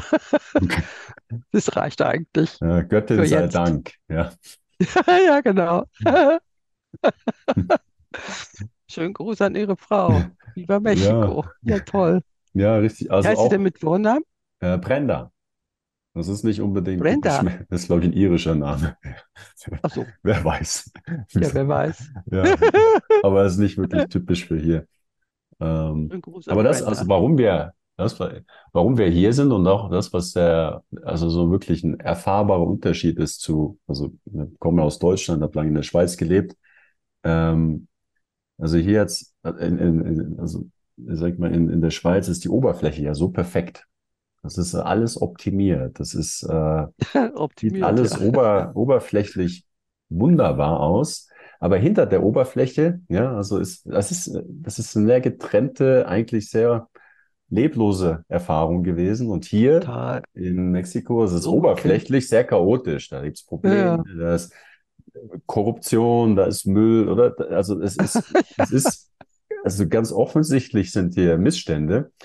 Aber die Leute sind viel weniger damit identifiziert und, ähm, und es ist sichtbarer.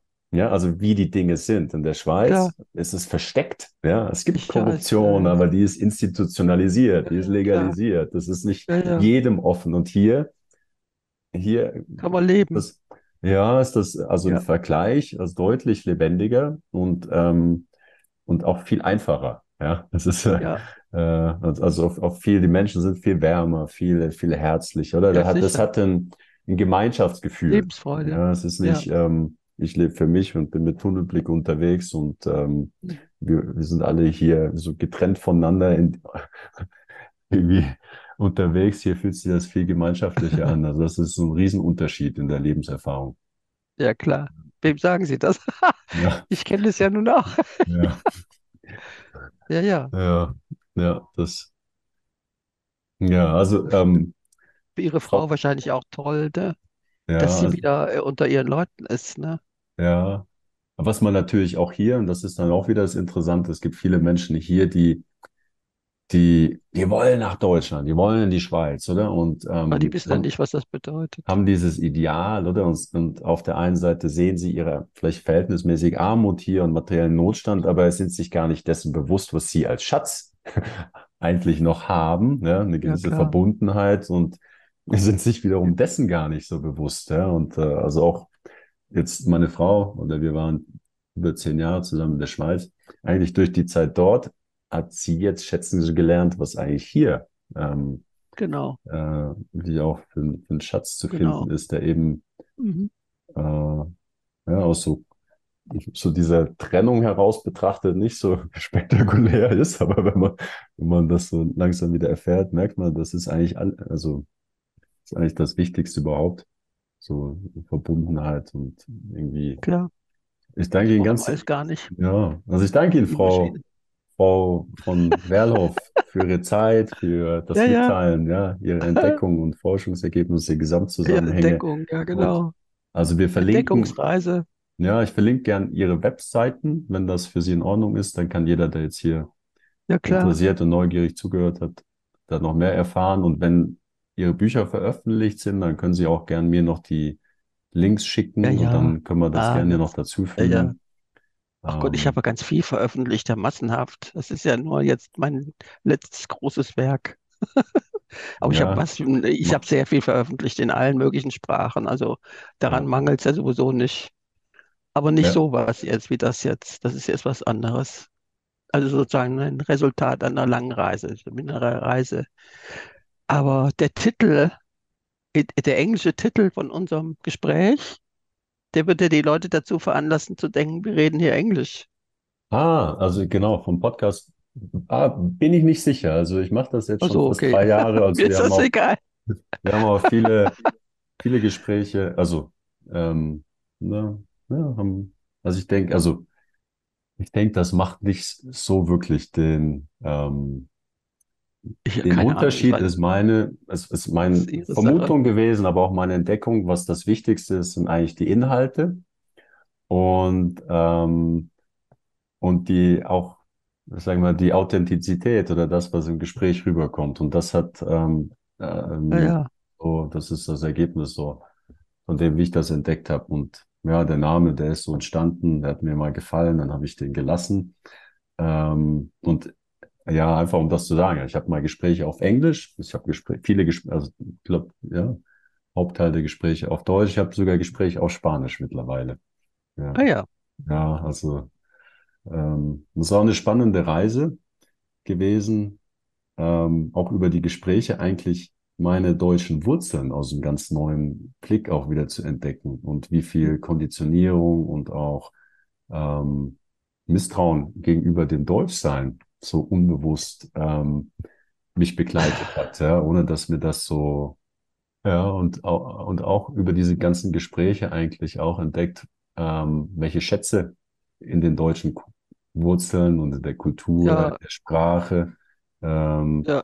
Zu finden ist. Und äh, das hat auch dazu geführt, dass ich Gedichte angefangen habe zu schreiben, oder? Und das ist auch so ein Resultat Ja, Podcast, toll. ja, Thema Kreativität, auch diesen äh, Ja, wunderbaren deutschen Geist, ja, der, ja, der, mal, das haben die Mexikaner, haben das, oder? Die haben so einen gesunden Patriotismus.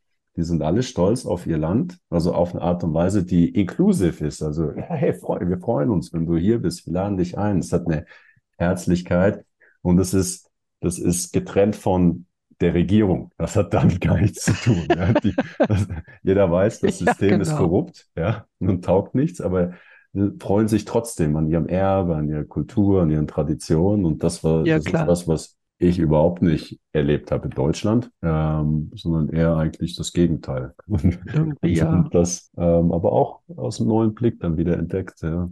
Also Das ist schon eine spannende Reise, das Leben. Also ich bedanke mich nochmal ganz herzlich, dass Sie jetzt hier waren und sich Zeit genommen haben und ähm, ja, das mit uns zu teilen. Ich bedanke mich natürlich auch an alle Zuschauerinnen und Zuschauer und wer das jetzt auch gehört hat, bleibt gesund, bleibt neugierig, wünsche euch alles Gute und äh, bis bald. Bis bald.